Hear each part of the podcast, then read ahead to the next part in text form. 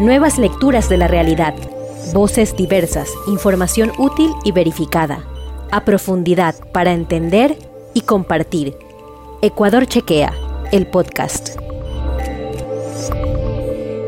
Hola, ¿qué tal amigos? Bienvenidos a esta nueva emisión del programa contra la COVID-19 de Ecuador Chequea. Mi nombre es Dagmar Flores. En este programa analizaremos todos los temas relacionados a causa de la pandemia del coronavirus Contaremos con la participación de expertos en medicina y salud pública para disipar los mitos o contenidos engañosos que circulan alrededor de la COVID-19. Este espacio también será un espacio informativo sobre los hechos que ocurren alrededor de la pandemia y estaremos con ustedes todos los miércoles desde las 5 de la tarde hasta las 5 y media. Bueno, iniciamos nuestra transmisión. Gracias por acompañarnos. En este programa trataremos el tema de la vacunación en niños y adolescentes en Ecuador las implicaciones y los cuidados. Y para eso tenemos a dos invitados muy importantes y vamos a, eh, tenemos primero al, primer invitado y es el doctor Daniel Simancas. Él es médico cirujano, PhD en metodología de investigación biomédica y salud pública, máster en epidemiología clínica y máster en salud pública. Doctor, ¿cómo está el día de hoy? Hola Dagmar, eh, muy bien, estoy contento de estar aquí con ustedes, siempre es un placer compartir e informar a la comunidad. Un gusto, doctor.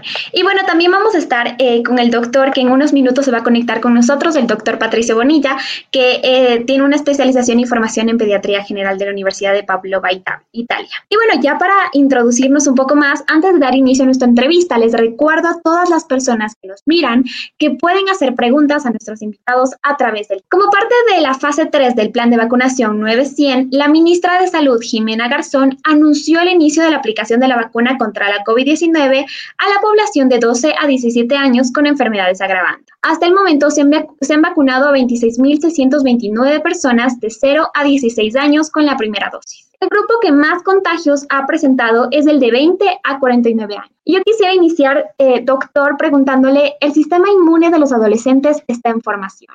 ¿Cómo funciona la vacuna en el cuerpo de, esta población de 12 a 17 años? ¿Existe algún riesgo?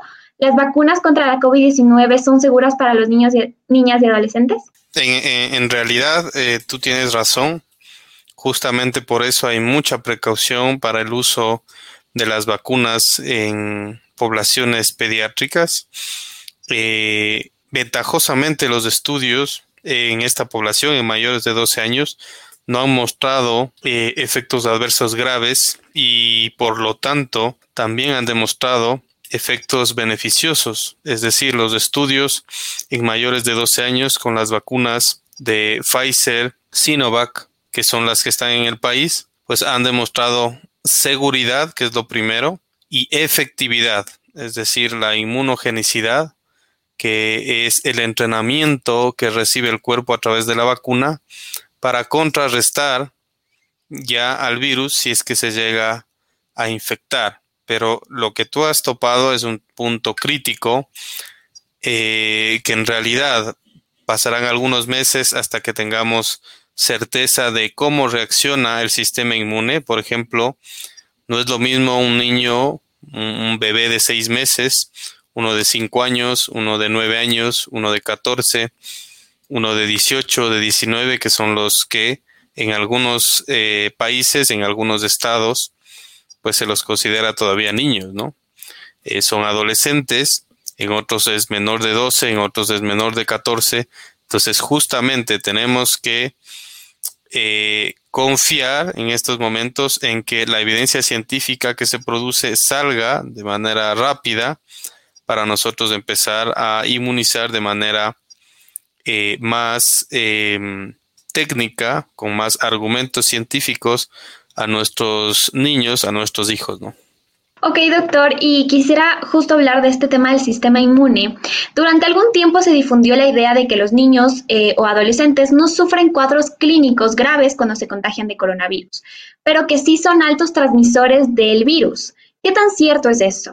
Bueno, lo que se ha determinado es que los niños pueden ser portadores, es decir, los niños pueden infectarse y en su mayoría no presentan síntomas o presentan síntomas muy leves, entonces pasa por desapercibido, no utilizan adecuadamente la mascarilla, entonces eh, correspondería a que podrían ser ellos los vehículos de transmisión de las familias y ni siquiera nos estamos dando cuenta, ¿no? Nunca pensaríamos ante un contagio familiar que es del niño que bajó, no sé, al condominio a jugar con otros chicos, se infectó, fue a la casa, todos atienden al niño, él no utiliza mascarilla y pues eh, eh, puede ser un centro o un eh, vehículo para el contagio, a pesar de que se ha demostrado que ellos pues tienen menos probabilidad de contagiarse.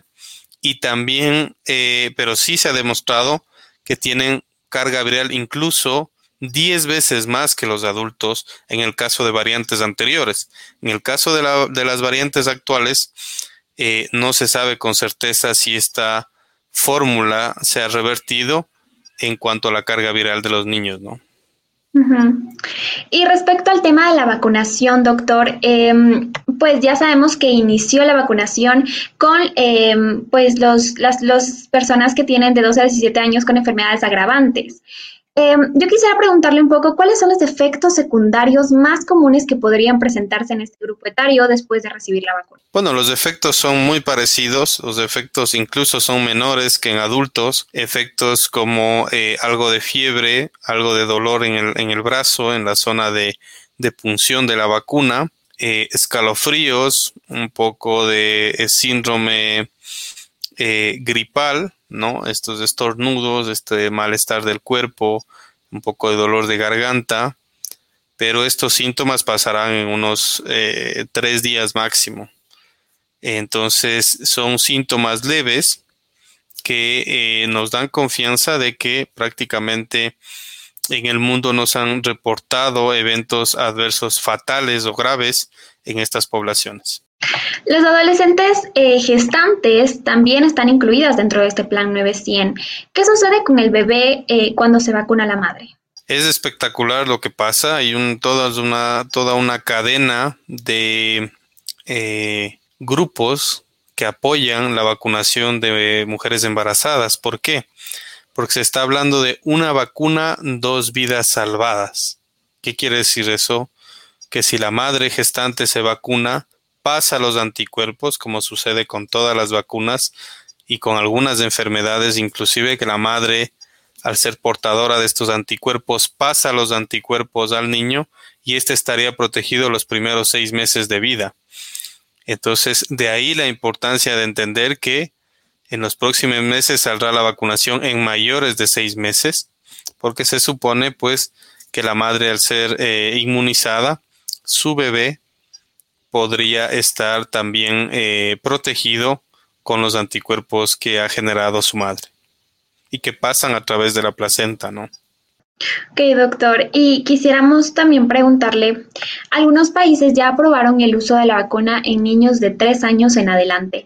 Eh, ¿Qué se toma en cuenta para la aprobación de las vacunas en este grupo etario? Bueno, se tiene que hacer la investigación. La investigación requiere de un grupo que reciba la vacuna y otro que no reciba. Por eso son muy difíciles estos estudios en esta población específicamente, porque no hay voluntarios, porque hay que buscar eh, familias y niños que quieran participar en esta experimentación.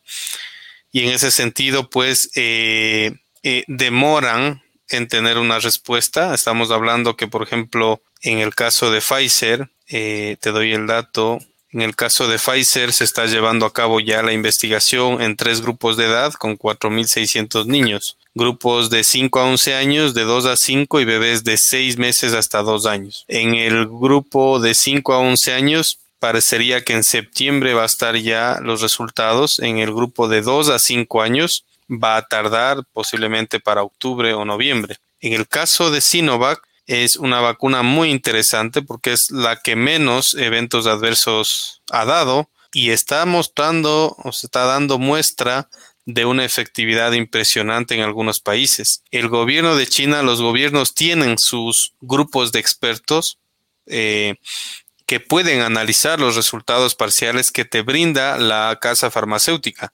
La casa farmacéutica tiene que reportar a los países, a los gobiernos para la aprobación interna. Te pongo un ejemplo. Chile autorizó la vacuna de Sinovac antes que sea aprobada por FDA, por eh, OMS y por eh, la EMA de Europa. ¿Qué quiere decir esto? Que los países tienen autonomía de aprobar y esta vacuna de Sinovac está aprobada en mayores de tres años, con toda la certificación, con toda la investigación, pero en el gobierno dentro de territorio chino. Entonces los países pueden asumir esta eh, resolución, asumir esta o adoptar estas estrategias dependiendo del riesgo que tenga pues la población. Ahí hay que hacer un riesgo-beneficio, ¿no? Entre que, que, que, el niño pues se contagie, que es terrible, que no sabemos, que es una incertidumbre a largo plazo, y la otra es el efecto que podría tener la vacuna. Las vacunas, para que estemos tranquilos y la población esté tranquila, utilizan la misma tecnología de las vacunas que los niños se ponen anteriormente, que se han puesto, que nos hemos puesto, la de influenza, eh, eh, eh, por ejemplo, que todos nos ponemos y pues es una vacuna totalmente segura. Las, las vacunas ah, cultivan el virus, en el caso de Sinovac, lo inactivan y es el mismo coronavirus cultivado, desactivado, que nos administran y que intenta el cuerpo reconocer. Eh, AstraZeneca, por ejemplo, esa utiliza un vector viral, un adenovirus de chimpancé, se le coloca un pedacito de la proteína del nuevo coronavirus y hace que el cuerpo reconozca. Y las de Pfizer son ARN mensajero. Estas últimas sí que son una tecnología nueva que se ha lanzado al mundo. Entonces, eh, prácticamente, si hablamos de Sinovac, si hablamos de las, de las vacunas con vector viral, con virus atenuado, pues yo estaría casi convencido que no vamos a tener problemas en la vacunación con niños. Doctor, eh, creo que tenemos igual una pregunta en, en el chat y es de Miguel Bastidas y nos dice, ¿deberían estar los niños vacunados para el regreso a clases si son igual de transmisores que los adultos y ahora con la circulación de variantes más peligrosas? Nos dice nuevamente, lo voy a leer, ¿deberían estar los niños vacunados para el regreso a clases si son igual de transmisores que los adultos y ahora con la circulación de variantes peligrosas? Aquí hay dos temas. El primero es que los niños deben estar vacunados porque les disminuye el riesgo, no solamente de ellos, sino de su círculo, de su familia, de la comunidad. Eh, y si no, no logramos, si no llegamos a septiembre con, con las autorizaciones para vacunación de niños, tendríamos que tener dos escenarios. La primera, retornan a aquellos que ya estén vacunados, docentes, estudiantes, ahora se está vacunando a mayores de 16 años, pues ellos retornarían. Eh, y los que no puedan vacunarse, habría dos opciones, que no regresen, que sería la una, hasta que estén eh, inmunizados, y la segunda es que regresen, pero que tienen todo el círculo que está alrededor de ellos, tiene que estar padres de familia, personas eh, de transporte, personas de, de la limpieza, toda su familia debería estar completamente vacunada con dos dosis para que el niño regrese y se cree un ambiente algo, algo seguro, porque esa pregunta es muy interesante, la que hace eh, el, eh, el caballero, me parece. Decir que si ellos transmiten enfermedad, ¿quién es el que más riesgo está? El que no está vacunado. El que no está vacunado. Los niños sí tienen complicaciones. El que diga que los niños no pueden hospitalizarse es falso. Hay 400 muertes en Estados Unidos de niños entonces tenemos que estar eh, alerta, sí, no entrar en pánico. Y la otra cosa que te quería decir es siempre con mascarilla. Siempre las medidas de protección, vacunados o no vacunados, tenemos que ser estrictos ante esta nueva variante y el embiste que está haciendo en todos los países con diferencias en el impacto cuando la población está con porcentajes altos de vacunación y aquellas que no han logrado cumplir sus metas. Doctor, también tenemos otra pregunta del público y es de Tamar Ayal y nos dice, ¿un niño alérgico puede vacunarse o necesita prueba de alergias previo a la vacuna? Hay pocas contraindicaciones de la vacuna, eh, específicamente a los compuestos de la vacuna. Todos los eh, colegas eh, pediatras, los colegas médicos, saben que hay compuestos en la vacuna que pueden generar alergias pero no es que si yo tengo alergia a un fármaco o tengo alergia a las flores o tengo alergia a un alimento, yo no puedo vacunarme. No hay contraindicación en ese sentido. el riesgo que está eh, expuesto una persona sin vacunarse es alto.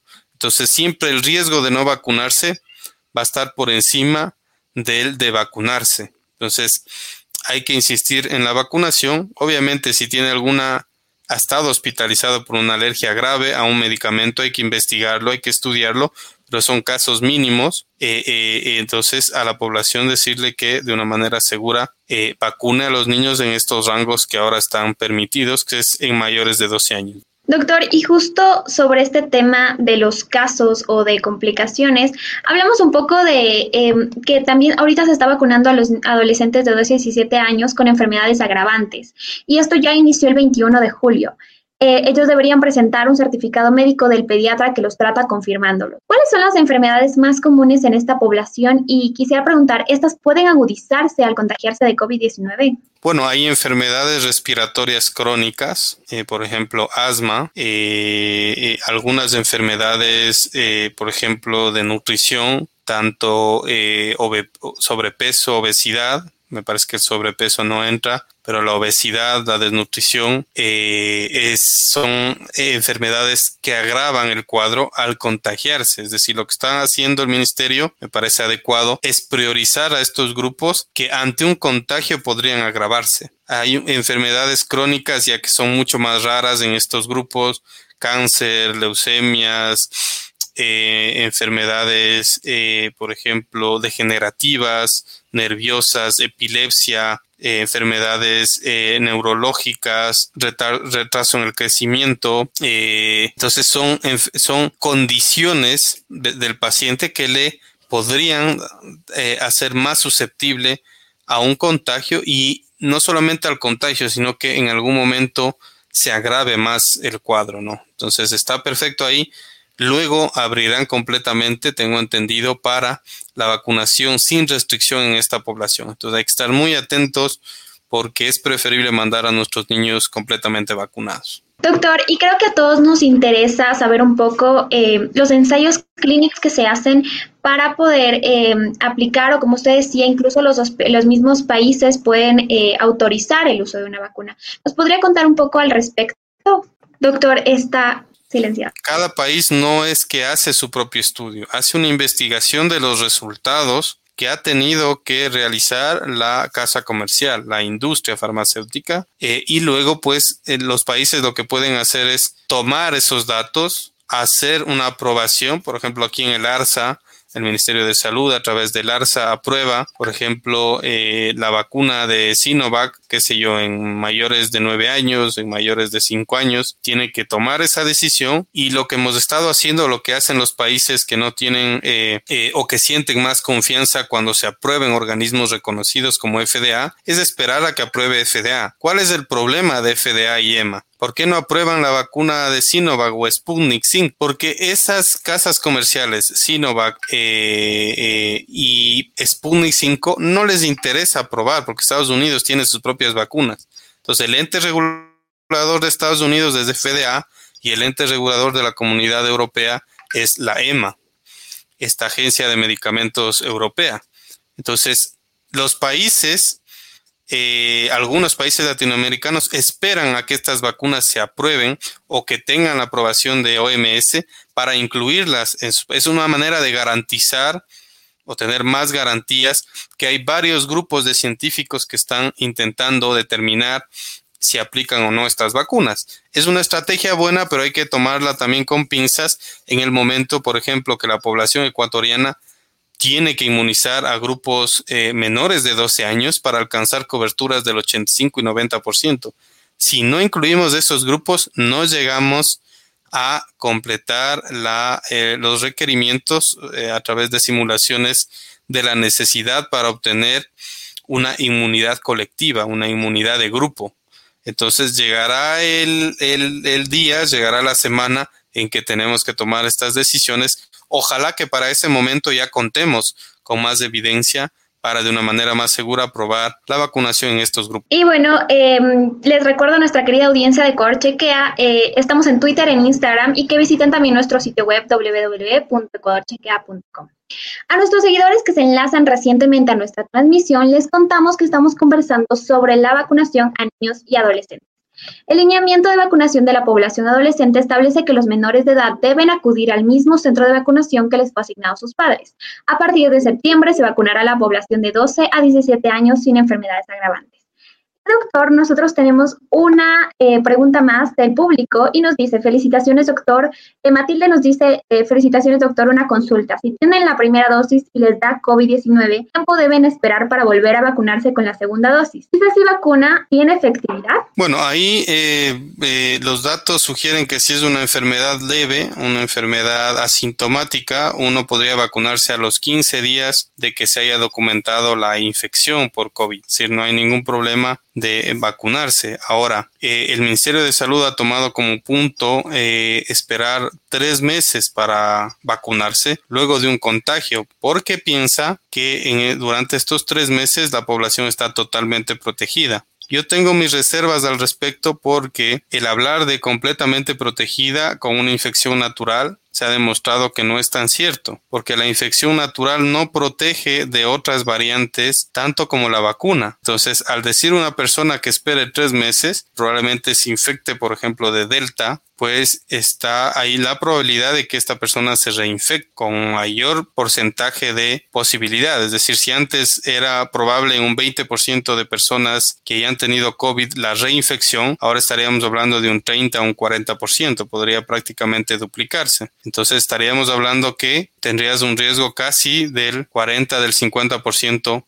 de reinfectarse. Ante esta disyuntiva de dejar a una persona infectada de infección natural sin la vacuna, yo prefiero, ante la disponibilidad de vacuna que la hay ahora, que las personas que han tenido COVID se inmunicen, no esperen tanto, no esperen los tres meses y que se vacunen, pues tampoco estando enfermos, ¿no? Si están convalecientes, si están todavía débiles, pues no deberían vacunarse, deberían esperar y siempre consultando con la opinión del médico de cabecera. Doctor, también quisiera preguntarle, em, bueno, perdón, tenemos otra pregunta eh, del público, de hecho. Tamara Yal nos dice, buenas tardes, ¿los niños reciben la misma cantidad de líquido de la vacuna que los adultos? Bueno, en este sentido, las investigaciones eh, con Sinovac nos dicen que cuando se utilizó la mitad de la dosis en niños no se consiguió los mismos resultados la mitad de la dosis, es decir, que probablemente necesitemos la misma cantidad, la misma concentración y por el mismo número de dosis. Dos dosis para niños en el caso de Sinovac y Pfizer también está utilizando dos dosis para los niños. Eh, entiendo que en la misma eh, cantidad de, de dosis cada una, ¿no? Em, y bueno, también eh, quisiera preguntarle, doctor, ¿cuáles son las recomendaciones que usted em, pues nos dice para evitar la propagación del virus en este segmento muy joven de la población? Bueno, hay que educarles, hay que hablar con ellos. Eh, esta población es muy difícil, la población adolescente. Eh, quizás hacer burbujas muy pequeñas, gente muy conocida, escucharlos, ver qué actividades están haciendo y vigilarlos permanentemente. Ese es el problema, ¿no? Es decir, cuando se habla eh, de que el retorno seguro a las actividades, eso es entre comillas, ¿no? No sabemos todo el ámbito social que ellos tienen, reuniones después de clase, a la salida del colegio, el contacto físico, y pues eh, definitivamente no podemos darnos ese lujo. Sino ustedes miren o conversen con gente que se ha contagiado, con familias, ¿dónde se contagiaron? Es la pregunta. ¿Dónde se contagiaron? ¿Fueron a un hospital? Eh, eh, eh, a, salas de COVID, como es el caso de los médicos, ¿dónde se contagiaron? Se contagiaron en los centros comerciales, en los gimnasios, en las reuniones del condominio, en las reuniones familiares. Ahí es donde se contagian. Va a pasar lo mismo con nuestros adolescentes si no les educamos. ¿Cómo les educamos? Pues que se laven cada hora las manos, que utilicen alcohol, que no se saquen la mascarilla, que eviten el contacto físico, ¿no? Que eviten el contacto físico, que conversen todo lo que quieran al aire libre, que el momento de alimentarse pues sea al aire libre, que sea con una distancia prudente y no estén pues pensando que quizás se van entre seis, siete chicos a comer una pizza y se sacan la mascarilla, manipulan, eh, comen con una, cercanía eh, no permitida. Entonces, como padres de familia tenemos que educar y también se tiene que exigir a las autoridades que hagan una campaña masiva de concientización para este regreso seguro, independientemente si la población está vacunada o no, que son las nuevas directrices que ha sacado Estados Unidos ante el error que han cometido. Cometieron el error de decir que una persona vacunada, si tienen un curso, por ejemplo, un grado que está totalmente vacunado de niños, pues ya no deben utilizar mascarilla. Eso se ha demostrado que no es así, que hay la posibilidad de infectarse, las vacunas no son 100% seguras, es una barrera impresionante, es como un cinturón de seguridad, ¿no? Usted se pone el cinturón de seguridad, se pone los airbag ahí eh, en, el, vehículo, pero si usted no cumple las reglas, pues se choca, puede morirse, a pesar de tener el cinturón de seguridad, a pesar de tener los airbag, usted se puede morir. Pasa lo mismo con las vacunas. No podemos ponernos el cinturón de seguridad, que sería la analogía con la vacuna, y después que venga el desmadre, ¿no? Dejamos a los chicos que se vayan a fiestas, que se vayan a discotecas, a bares. Todavía no estamos en esa fase. Pronto llegaremos si logramos controlar este virus, qué sé yo, al final de año o el próximo año podemos llegar a permitir que nuestros chicos tranquilamente vayan a discotecas, bares, cines, pero por el momento tenemos que seguir con las restricciones lamentablemente. Así es, doctor. Y bueno, ya nosotros para finalizar, eh, queremos agradecerle mucho a, a, la presencia del doctor eh, Daniel Simancas, que nos ha estado acompañando el día de hoy, eh, conversando acerca de la vacunación en los niños y adolescentes. Bueno, antes de finalizar, le recordamos a nuestros seguidores que si sospechan que están ante un contenido desinformativo, nos escriban al número de WhatsApp 098 45 35 165 para que la redacción de Ecuador Chequea realice la verificación. Le agradecemos, doctor, nuevamente por estar junto a nosotros y ayudarnos con sus conocimientos. Una buena tarde a todas las personas que, nos, que se han conectado. Muchas gracias a ustedes. Si te quedaste con ganas de más, visita www.ecuadorchequea.com y no comas cuento.